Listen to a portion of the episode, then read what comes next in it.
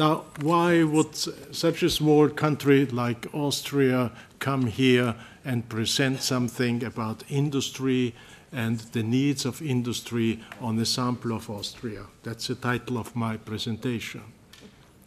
Uh, just as an introduction, ABA, Austrian Business Agency, which I represent, is owned by the Ministry of Economy, Economic Affairs, Science and Research and Development, and we are another inward investment uh, uh, agency. Now, Austria is doing quite well. Uh, we are number two with regard to GDP per capita within the European community uh, we are number two within spending for research and development in, within the European community. And in Austria, every working day, 162 new companies are established. Every day, 162 new companies. So there is a real dynamic.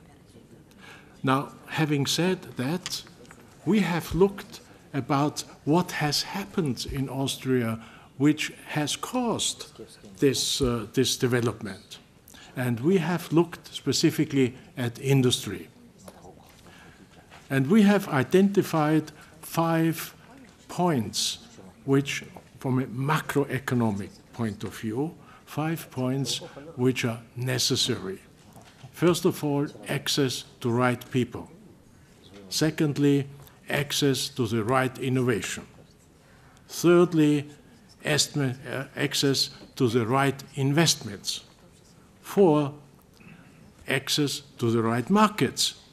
And five, access to startups, because startups are a new vehicle to generate speed. Now, I repeat, I'm talking from a macroeconomic point of view. Austria has had a traditional role between East and West. This is historically uh, based, but also on the, on the most recent uh, development within Austria that we have attracted many headquarters, international headquarters from the West and from the East.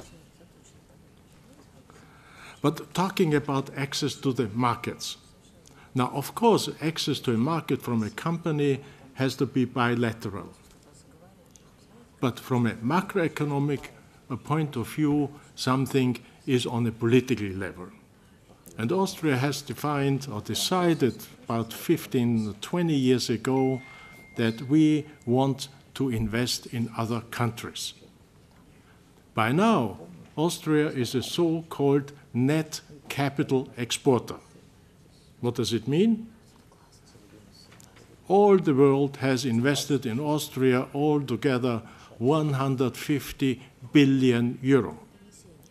But the Austrian economy has invested in the, all of the world 180 billion euro.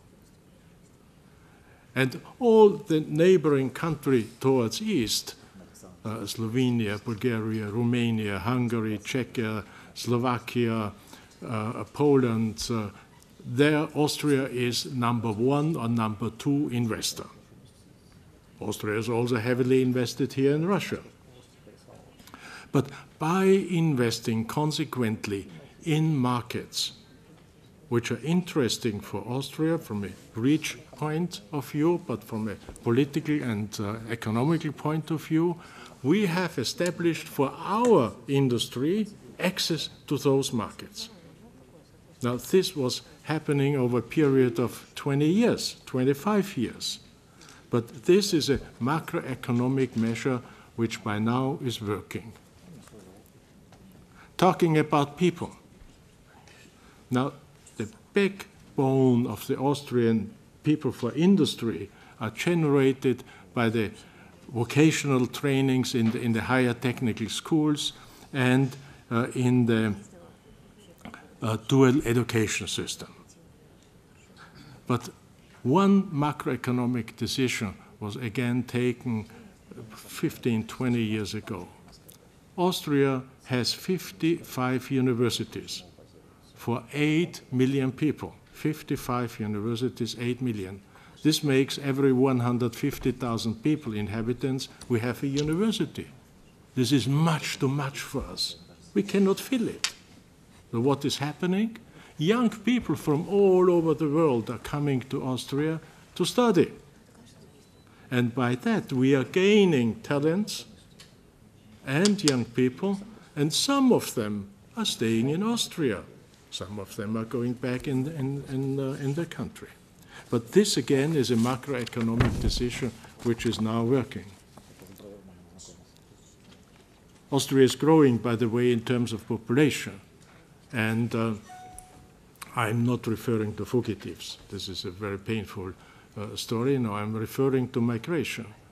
Uh, Austria, uh, 10 years ago, was around uh, 7.2 million people.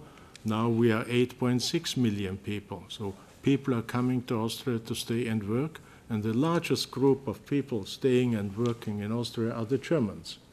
So it's, uh, there must be a reason behind.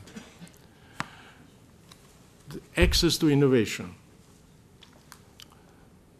The overall growth on spending on research and development within the European community in the last 15 years was 12%.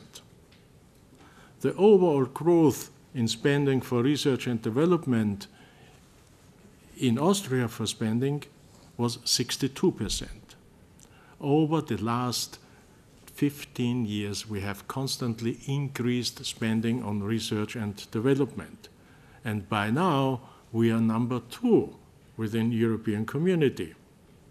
And next year or the year after, most probably we will be number one because we are continuing to spend in research and development. Now, what would that be? Now, it's, it's 3.14% of GDP, but what would be that in actual figures? Last year it was 11 billion euro which have been spent in R&D. 11 billion, one third coming from government, one third coming from Austrian companies, and one third coming from outside Austria, from international com companies investing in Austria. And this is, is one of the strengths, R&D activities in Austria. From all over the world, people are coming to invest. Again, this was a macroeconomic decision. Whenever government is spending money, you need a comprehensive funding system. You need a system which is clearly under control, where clearly the conditions and the ways of the money are defined. This is available. This structure was developed again 20 years ago, and there are three agencies which are handling that one agency for applied research, one agency for basic research, and one agency controlling the money.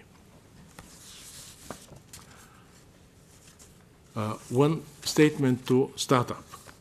Now, now I wish I would have this, uh, this slide because it's very uh, it's colorful, but four years ago, the Austrians have decided uh, uh, that we want to be one of the key locations for startups, government, a one-sided discussion, uh, discussion and decision. Some vehicles were set up, uh, some uh, agencies, some programs, uh, some money, of course, was put in, in place. But now, after four years, the, the place is full with private investors, with private accelerators, and with private institutions, uh, with, uh, with private uh, office providers and, and, what, and, and, what, and, and money providers and suddenly this has turned into a very active role. And Vienna by now is one, it's not the, but it's one of the major hotspots for, for startups. And this is another strategic macroeconomic decision which has uh, worked. I think this would summarize my presentation by now. And if you have any questions, please get in contact with me. I could talk about this subject about one day.